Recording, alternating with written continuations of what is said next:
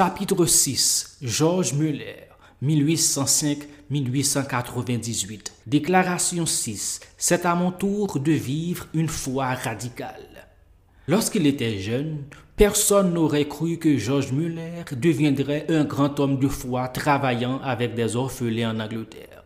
Georges était socialement religieux, mais intérieurement, il n'admettait pas que Dieu soit authentique et mérite d'être suivi. En fait, Muller était connu pour ses vols et son ivrognerie, allant même jusqu'à voler son propre père. Tout changea cependant lorsqu'un ami invita Georges à une réunion d'adoration à l'université où les prières et le message étaient puissants et sincères. Georges demanda à Dieu de rendre sa foi authentique. Dieu l'a fait. Cette rencontre a allumé chez Georges un feu de foi audacieux qui a inspiré et défié de nombreuses personnes depuis lors. Georges se sentait appelé à devenir missionnaire. Lorsque son père s'opposa à cette idée, Georges décida de ne plus accepter d'argent de sa part. Au lieu de cela, Georges s'est engagé à faire confiance à Dieu pour répondre à ses besoins. Un jour, alors qu'il avait besoin d'argent pour ses besoins quotidiens, Georges a demandé à Dieu de l'aider. Une heure plus tard, un professeur lui a proposé un travail de tutorat qui lui rapporterait quatre fois le salaire normal. Lorsqu'il ne pouvait pas payer son loyer, on lui a offert une chambre gratuite dans un orphelinat voisin. Ces expériences et bien d'autres ont renforcé sa foi en un Dieu digne de confiance. La prochaine étape de foi de Georges l'a conduit à un poste pastoral à Londres lorsqu'il est devenu évident que ses revenus de pasteur provenaient de la location de bancs d'église pour les cultes, il ne pouvait plus accepter ses ressources avec intégrité. Il s'est engagé à faire confiance à Dieu seul pour subvenir à ses besoins. Et Dieu l'a fait, toujours. Georges et sa famille ne gardaient que ce dont ils avaient besoin, n'empruntaient jamais et bénissaient les autres avec tout ce qu'ils recevaient en plus. En 1832, Georges s'est installé à Bristol et a créé un club de petits déjeuners pour les enfants défavorisés. Il invitait les enfants chez lui pour partager un repas et les écritures avec eux. Il faisait confiance à Dieu pour lui fournir tout ce dont il avait besoin. C'est ce qu'il fit. Bientôt, 40 enfants participaient chaque matin. Pourtant, Georges sentait que Dieu voulait faire plus. L'occasion se présente. Dieu appelle Georges à fonder un orphelinat. Bien que de nombreuses personnes aient découragé l'idée et affirmé qu'elle ne fonctionnerait pas, Georges a trouvé une maison à louer et a programmé l'ouverture de son premier orphelinat en 1836. Bientôt, 26 filles y sont accueillies. 42 autres filles sont sur une liste d'attente. Détestant refuser des enfants, il loue deux autres maisons au bout de la rue et Georges et son équipe commencent à s'occuper de 81 enfants. Georges était un visionnaire qui ne savait pas penser petit. Lorsqu'il a reçu la vision de Dieu de s'occuper des orphelins en Grande-Bretagne, il était déterminé à bien faire les choses. Il a prié de longues heures. Il a jeûné. Il a commencé à partager son fardeau et sa vision avec d'autres personnes susceptibles de s'associer à lui d'une manière ou d'une autre. L'entreprise est énorme, mais Georges conclut. L'importance de la somme requise me procure une sorte de joie secrète, car plus la difficulté à surmonter est grande, plus on verra à la gloire de Dieu tout ce qu'il est possible de faire par la prière et la foi. Fin de citation. La foi de Georges s'est concrétisée. Dieu a répondu à l'appel. Les bâtiments se sont multipliés.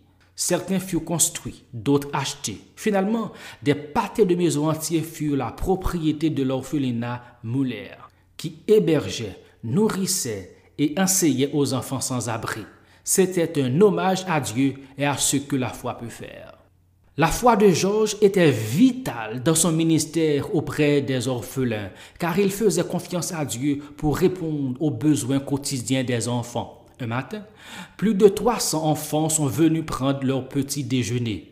La table était mise, mais il n'y avait pas de nourriture. Néanmoins, Georges rendit grâce pour ce que Dieu allait leur donner à manger et dit aux enfants de s'asseoir. Ils ne savaient pas d'où viendrait leur nourriture, mais ils savaient que, d'une manière ou d'une autre, Dieu y pourvoirait.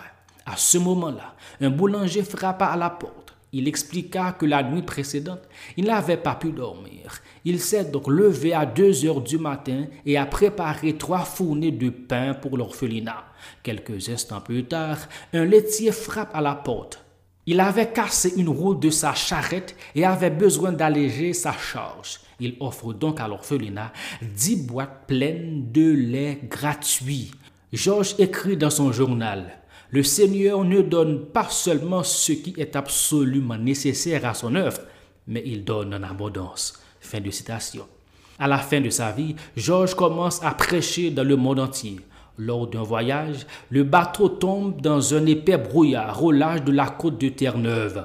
Georges doit être à Québec le samedi après-midi pour sa première conférence, mais le capitaine déclare que le voyage est impossible.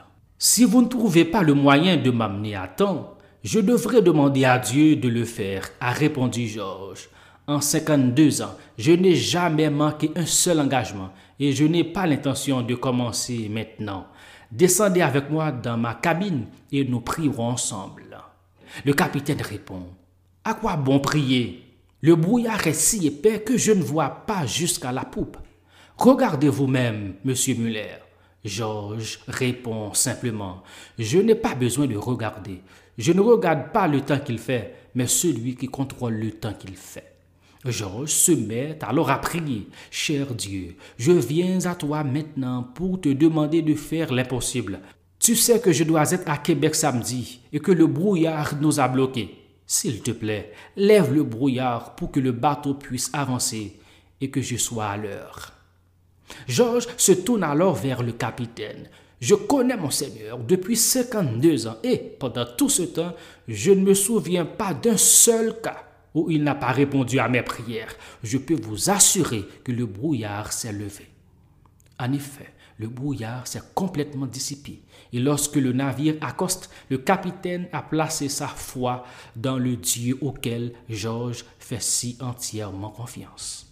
En 1870, Georges Muller dirigeait cinq orphelinats et s'occupait de plus de 2000 enfants. Et Georges savait à qui revenait le mérite de tout cela.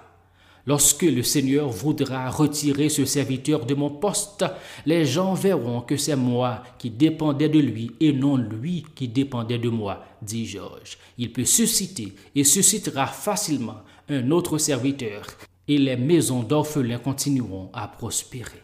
Fait de. Contribution significative de Georges.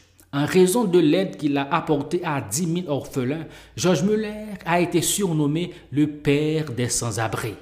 Son œuvre se poursuit aujourd'hui par l'intermédiaire de la Fondation Muller, qui s'occupe d'orphelins et de personnes âgées et contribue au travail des missionnaires dans le monde entier.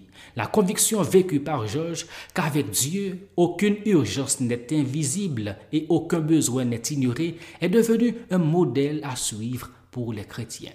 Lecture recommandée George Muller par Faith Cox Bailey. Citation remarquable. Plus la difficulté surmontée est grande, plus on verra à la gloire de Dieu tout ce que l'on peut faire par la prière et la foi. C'est à mon tour d'engager l'histoire. Lorsque le voyage de Georges a été retardé à cause du temps, le capitaine s'est concentré sur le brouillard qui les attendait. Sur quoi Georges a-t-il choisi de se concentrer? Notez que la foi radicale vient toujours de la confiance en celui qui contrôle la météo. Avez-vous déjà vu ce genre de foi radicale dans votre vie ou dans celle de quelqu'un d'autre?